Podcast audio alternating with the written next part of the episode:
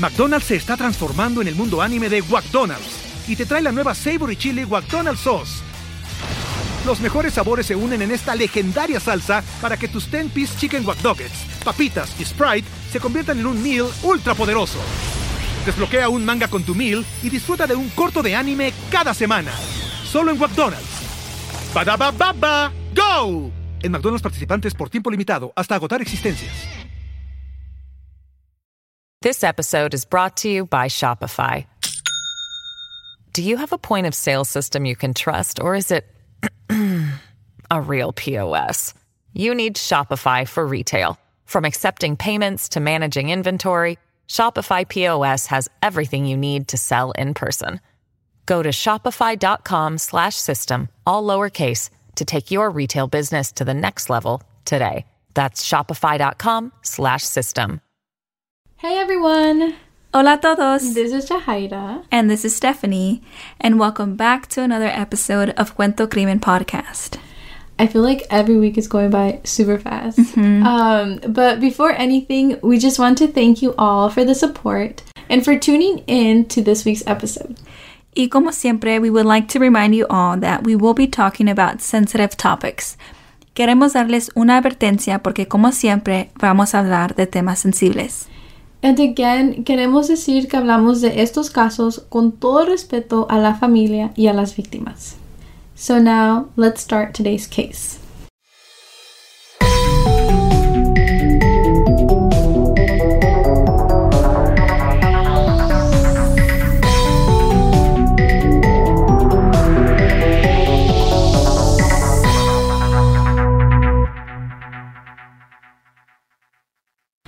Hoy vamos a hablar sobre el caso de Sage Smith.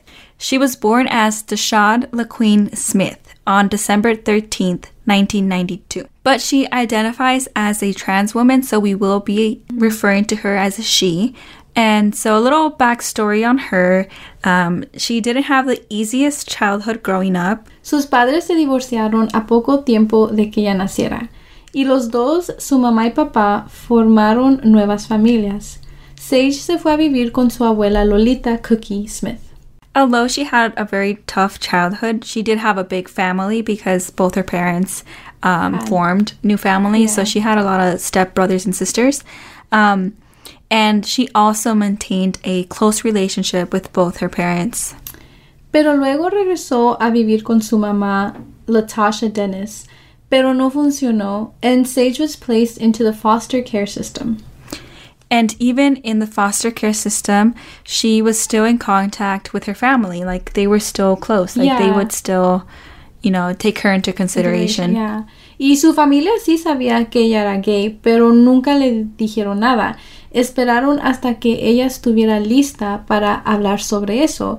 Honestly, I feel like it's really nice how they, as a family, gave her the space and the time for her to feel comfortable enough to come up to them and tell them who she really was. Y parecen que ellos llegaron a aceptar que ella era gay.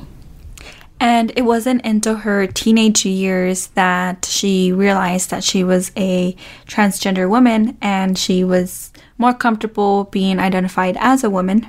Y cuando ella dijo esto, su papá Dean Smith no pudo aceptar y le dijo que se olvide de él but eventually recapacitó y sí estuvo en contacto con su hija. Sage graduated high school in 2011, and soon after, she got her own apartment with two of her friends, Shakira Washington and Audrey Carson.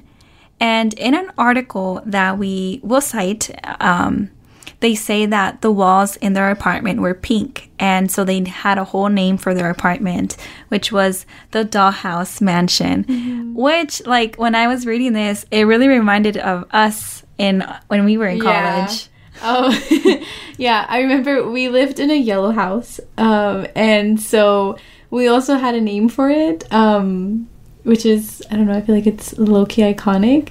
Um, we were the yellow alphas, so that's it. Was all jokes, okay? No, no offense to any frats or sororities, but that it was just a joke. That was what we were called ourselves. Yeah, and like even until now, um, some of our friends kind of just refer to our whole group yeah. as you know the yellow alphas, um, YAs, YA, yeah. yeah. I mean, it's just fun, you know. It's like you're living with your friends. Um, well, we were fortunate enough that like we were like were classmates, but we were also friends. Yeah. Um, so it was just all fun and games. Yeah, it, it was it was nice. You know, you just make I don't know, you make it a lot more fun Yeah. when you like have a you know nice little name for and your. it's also like a little insider, you know. I don't know, but yeah. Um, so like many young kids, when they have their own place, they hosted parties, and it, you know makes sense. Yeah, I mean, we, we did that too. Fue en marzo del 2012 when they moved into their new apartment. So ya tenían varios meses disfrutando de su nueva vida as young adults. And on November 19th of 2012 fue cuando tuvieron una fiesta, but things got out of hand here. Yeah, so this party wasn't like, you know, their typical party where everything was fun and exciting. En esta fiesta estaban festejando el cumpleaños de Shakira, la amiga que vivía ahí también con ella. Iba a cumplir 19 años, entonces, you know, they were ready to celebrate, have a good yeah. night. Um, pero durante la fiesta llegó una muchacha queriendo pelear con otra persona ahí en in the party. But Sage se metió en una pelea and, um, you know, it got kind of violent. yeah. And um, I guess the reason why they were fighting era, I guess, over a man. So Sage se metió en la pelea y empezó a pelearse con Jamel Smith. A quick disclaimer, I'm sorry if I butcher the name. Um, y la policía llegó and Jamel filed a report against Sage porque dice que ella dañó su carro. Nadie fue arrestado esa noche, pero Sage um, estaba muy molesta con Shakira porque ella no se metió a ayudarla. And, you know, they were roommates, they were also friends. And so she thought, like, you know, they had each other's back. Yeah, she felt betrayed. Yeah. Pero al otro día, noviembre 20, Shakira se fue con unos amigos de Norfolk, Virginia, porque, like, um, you know, Sage was upset with her, and I think she just wanted to get away. You know, kind Yeah. of let things cool off. Understandable. También el mismo día, Sage salió a una cita. Le dijo a su roommate Aubrey que iba a regresar en la noche. Aubrey tried calling her later that night, but the phone calls would go straight to her voicemail. And I mean, she didn't really think much of it that night because, like, you know, Mm-hmm. A when you're date. young, you know, you you lose track of time. Yeah, you do. So it wasn't um, too alarming until al otro día, noviembre 21, 2012. Aubrey despertó y todavía no había llegado Sage. And uh, otra vez trató llamarle y lo mismo. The phone calls would go straight to voicemail. Y entonces by now sí se empezó a preocupar porque Sage always had her phone and her charger. So there's no way her phone could have been dead. And we said this before, having your phone is such a normal thing. Yeah, it, it is. Like, you have to make sure that your phone will be charged for the whole entire day. Yeah. Or else you bring a, you know, charger. Charger, yeah. Um, I feel like if I know that I'm gonna go out, like as I'm getting ready, my phone has to be charging. Like even if it's already at 100%, it's gonna stay charging until I leave the house. Yeah, and I also think that like you know sometimes you do run out of battery, but what I like to do is like I will text um, like my mom or whoever is waiting on me. I'll let them know like my estimated arrival time, um, and then also mention my phone is dying, so I might stop replying, but I'll be there in ten minutes. Oh. You know? Yeah, that's also yeah, that's a, that's some good advice. Yeah, I always do that. Yeah, I don't. I, I don't know. I think it's because like for me, it's just so rare that my phone's always dying. Like I, I don't like having low battery when I'm going out. Yeah. you know, I always have to make sure that it's good. Uh, but that's that's something to keep in mind for sure.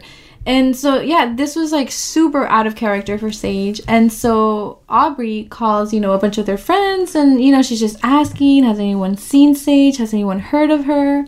En eso, she learned que la hermana, la media hermana de Sage, Keira Morgan, había visto a Sage la noche anterior, como a las seis y media de la tarde. Kiara estaba esperando el bus, and Sage estaba caminando, and Kiara dice que Sage was on the phone y estaba hablando con alguien, and she was able to hear that Sage told the other person on the other end of the phone que iba a llegar en cinco minutos.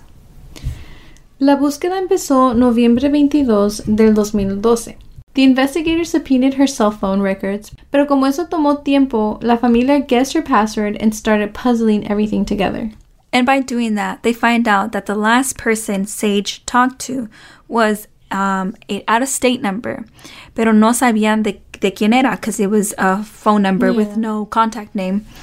Um, so el papá de Sage, Dean, he did something that um, I guess he thought was best, which I, you know, think that It was a clever thing to do. Yeah, um, because it is his daughter. Dean subió el número de teléfono a Facebook con la esperanza que alguien le pueda decir de quién es ese teléfono. Yeah. And again, I feel like I wouldn't even have thought of doing that. So, very clever of him. Y con mucha suerte, Yami Ortiz le mandó mensaje diciéndole que ese número era de alguien que se llamaba Erik McFadden. También le dijo que Sage and Eric ya habían salido varias veces and that Eric was not open about his sexuality. También le dijo que en el día de noviembre 21, Eric le mandó mensaje a Yami diciéndole que borre su número de teléfono.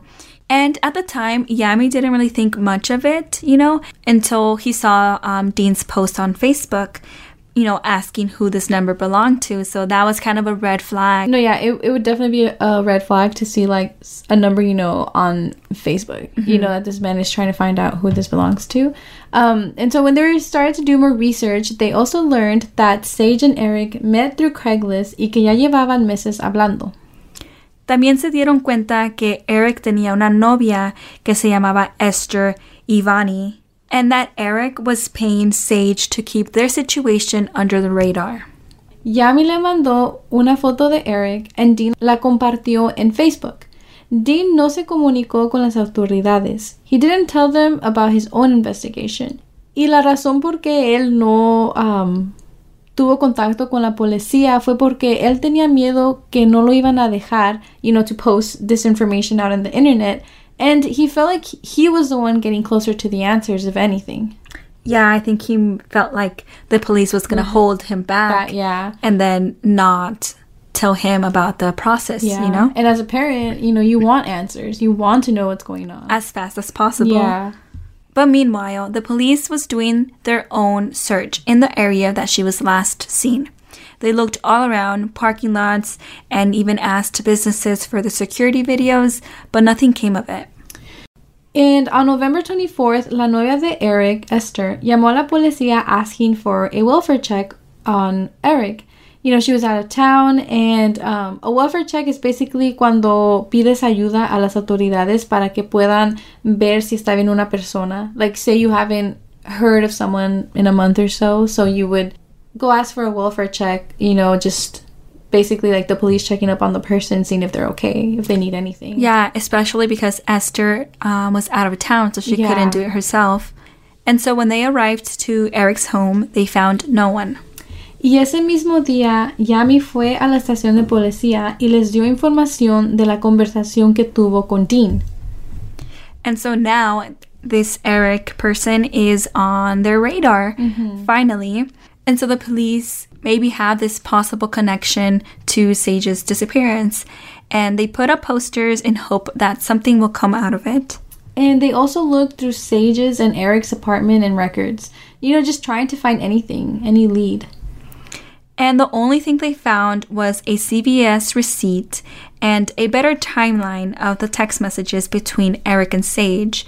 Um, the CVS receipt was double checked with security video, and he was alone when he was making this purchase. And so this leaves the possibility of Erik and Sage, you know, like the idea of like them running away together. Um, in the text messages, Erik texts Sage saying que ya llegó al hotel y que la estaba esperando. And as time went by, Erik was getting upset, and you can tell with the messages because um, he's telling her, Where are you? McDonald's se está transformando en el mundo anime de McDonald's y te trae la nueva Savory Chili McDonald's Sauce. Los mejores sabores se unen en esta legendaria salsa para que tus 10-piece chicken wack papitas y Sprite se conviertan en un meal ultra poderoso. Desbloquea un manga con tu meal y disfruta de un corto de anime cada semana. Solo en McDonald's. Badaba baba, go! En McDonald's participantes por tiempo limitado hasta agotar existencias. You and um, he thinks that he's being stood up and that she's taking too long. Yeah, y con esos mensajes, they were able to confirm that when Kiera ran into Sage at the bus stop, you know, she was talking to Erik, and it makes sense. And finally, on November 25th, Erik le llamó a Esther diciéndole que necesitaba dinero y que él estaba en Washington, D.C. And this was the first time they heard anything of Erik since um, Sage's disappearance, since the welfare check. you Yeah. know? It was like, yeah, his first outreach to somebody. And Esther told him that the authorities wanted to talk to him. He does call y él dice que él no se fue de la ciudad por la desaparición de Sage, that he didn't have anything to do with it, y sí confesó que tenía una relación y que sí tenían planes de juntarse los dos. Um, they were actually supposed to meet up in the front of the Amtrak station on Main Street, pero que ella nunca llegó. La policía quería que Erik volviera to have a proper interview, and Erik did not respond. He actually hung up the phone. Um, but it seems like he was still in contact with Esther. Y Esther sí se comunicaba con la policía after every phone call or email exchange that she would have with Erik. Erik told Esther que iba a volver a Charlottesville, pero nunca llegó. And I mean, like, entiendo que a lo mejor él tenía miedo, you know, like, he is kind of looking like the main suspect here. But, like, if you truly have nothing to do with it, just come home and clear up your name, you know? Like, I feel like it looks worse for you to keep running away from it. Yeah, um, and I also think that because Dean, the father of Sage, posted an image of him and his phone number, I think in a way it gave him a heads up, and that's why he was able to leave. That's true. I didn't even think about that. Yeah, and also, um, in a way, Dean also um, exposed to sexuality, and so that could be a reason why he left. Yeah. He wasn't maybe ready to confront. To, yeah. Días después, Eric contactó por email a, Esther y le platicó algo diferente about what happened that night that Sage went missing. Dijo que sí se vieron esa noche y que ellos iban caminando cuando un grupo de personas se acercaron. And he says that Sage had a lot of enemies, so that he walked away from the group. En ese mismo email también dice que Sage lo tenía amenazado, that she would ask him for money or else she would out him. By telling Esther about their situation and basically just exposing his sexuality to the world. También se disculpa con Esther por haberla lastimado. And we just have to say that Esther is being really good about communicating with the police. Yeah, definitely. She's not, you know, she does not want to get tangled up by defending an ex lover. No, yeah, for sure. Y por haber cambiado su historia, Eric se convirtió en un suspect, and so they were able to search all his belongings como sus cuentas bancarias, sus social media accounts, but at the end of the day, they found nothing. También vieron las cuentas de Sage and they take note that she hasn't used any of them since the day she disappeared. También se dieron cuenta que todas sus relaciones eran casi secreto porque sus parejas todavía no decían que eran gay. Y en una situación específica, dicen que una novia descubrió que su novio estaba teniendo relaciones con Sage. Y ese muchacho blamed Sage, and it even got physical. So Sage actually went to the police and put assault charges on him. Um, so obviously, this, you know, the police getting this information, they thought that this could also be a suspect. But they later found out that this person was actually in jail at the time of her disappearance. So then that completely cleared him of this situation. We mentioned this encounterment because Sage, like a lot of trans women, face a lot of danger, and Yeah. that's one ex- example. No, yeah, definitely. They face a lot of danger and like a lot of uh more danger than like a heterosexual person would ever encounter, I feel like. And like, you know, this person taking it physical, like I feel like it happened because this person was probably also taking out the rage, you know, like the anger and also like their, Their own. sexuality, Yeah. their own demons basically coming out, you know? And so another thing that is kind of sketchy is that the roommate Audrey that stayed in the apartment um, that weekend because the other roommate Shakira had left for the weekend, and well Audrey um, was using Sage's food stamp card, and you know it brings suspicion because your friend is missing. I guess like when you put it like that, because at first I was like, well, I mean, if you know I had a food stamp card and we lived together, I'd probably be like, yeah, stuff, go get the groceries. But like if your roommate is missing and you know that your roommate is missing, um, like you probably shouldn't be using it. I don't know. Like she does claim that they share again, you know, which is I feel like pretty normal. You know, yeah, it's something that they would do, but like maybe hold off on that, you know, because again, she's missing and it's gonna mess up like the investigation. Yeah, maybe I don't know. Maybe she just didn't think that Sage would be gone for that long. You Yeah. know, I can see that perspective, but um, I don't know. Like, if there's a missing file report, I Yeah. think you know you need to kind of like, you know, yeah, hold off on that. Yeah. Um, especially because she didn't have an alibi. For that day that Sage disappeared, she claims to have stayed in the apartment, like, you know, sleeping, staying in. The investigators did three major searches. One of them was being um they actually went through like Erik's trash and then they also looked through the landfill where Erik's trash, you know, goes and gets dropped off. Um, which I feel like is really smart. Like that's a good way to trace uh if he was hiding anything. But unfortunately, nothing came of it. So the family from the beginning felt like they didn't take this case serious. Although the police department claims that they did, you know, that they were taking it seriously, especially because she is a trans woman. Yeah, I think they like specifically said that um, they understood the dangers of a trans woman, so that's why they were taking it seriously. Um, but I don't know. I think it's um, a little contradicting because the family wanted to speak to the police chief. Um, they wanted to have a, a meeting, but esa junta took nine months to happen. so such a long time. nine months, you know? Months. So, how is it that you understand the dangers of a trans woman, but you have a family wait? Yeah. You know? Yeah, because nine months, that's a lot. Like, For a meeting. No, yeah, it's very contradicting because, um, so it took, like Steph was saying, nueve meses para que la familia pudiera tener una junta with the police chief. Pero también investigamos y salió que una muchacha con el nombre Hannah Graham um, also went missing in Charlottesville, Virginia on September 2014. And the way that these two cases were handled were super different. While Sage's family had to wait nine months for one simple meeting, uh, we have another case in the same area Hannah Graham getting massive searches, national news, so many, like so much attention. And that family got answers. And um, I don't know, it just goes to show and makes you think why is one case getting more attention than the other. The other? Yeah. Um, Hannah Graham happens to be white, and then um, Sage is black and a trans woman from the same place. So yeah, very different demographics. And So where were these resources for sages. for Sage? So yeah, it was it was a name that um, popped up in the articles, a comparison.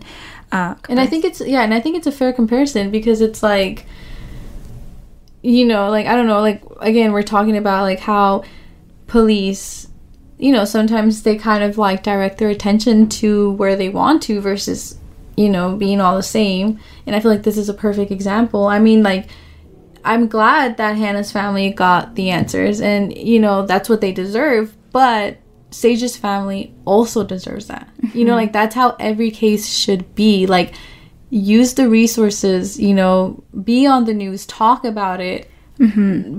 Find out what happened, you know? Yeah, and it's so easy for these um, departments to say, yeah, we are using our resources, we Right. care, we know the danger, but if your actions don't Match your words, then then, you know, I mean, they something- say actions speak louder than words. So it's like, don't tell me you care about the case. Show me you care about the case. Yeah. Do something about it. yeah, it, it's just, it's sad to keep seeing Yeah. the way that resources are Exactly. Yeah. placed, you know? And so on February of 2013, an eyewitness came to the picture. Monica Williams dice que ella vio a Sage at the Wild Wings Cafe on Main Street como a las siete de la noche, which makes the timeline super tight now. The cafe shop and the Amtrak station donde se iba a ver con Erik were right next to each other. Mm-hmm. And this eyewitness means that Sage probably met up with Erik before her half sister Kiera ran into Sage. So this could potentially rule out Erik. However, the cafe spot does not have security videos of that day, which really sucks because I feel like that could have been, you know, the the missing puzzle piece. Mm-hmm. So yeah, it could potentially rule out Erik, but we don't know for sure Yeah. if this information is accurate, you know? And so it wasn't until May 2013 that the investigators contacted the National Center of Missing and Exploited Children for additional help. And I think they like sent in um, Sage's dental records just in case if anything came up. And as time went by, the investigators rule out Erik as a suspect because there was no real motive and there was no like you know hardcore evidence pointing towards him, so he kind of just got ruled out. Yeah, I think they said like um like he didn't have a car and uh, he lived in a very busy area. So I things like that that you know yeah, mm. didn't add up at the end of the day. Yeah. And um, suspicion turns over to Audrey. They find out that Sage and Audrey were always in competition and also like the food stamp Yeah. situation too. Definitely something to think about, kind of like frenemies. Mm-hmm. Um, y también because it seems like there's holes in her stories. Like there's no evidence against her, but it also doesn't check out. And later on, Erik is declared as a witness, not, you know, a suspect, but a witness. And he also gets declared as a missing person since no one has heard of him. And so now, you know, I, I don't know, I think it's like so crazy how Sage is still missing and now Erik is also missing and you know, you still have like Audrey not completely checking out. But at the end of the day, Sage's case is still being investigated. It's being investigated as a probable homicide. So if you have any information, please call the Charlottesville Police Department at 434 974 3280. Uh, yeah, and we will also include this in our Instagram, which again is just at Cuento Crimen Podcast. As always, we always encourage you all for these open cases. You know, if you know anything, think about the family, think about like all these years that they've been looking for Sage. Thank you for listening to this week's episode. Gracias por escuchar este episodio. We will see you all next Wednesday.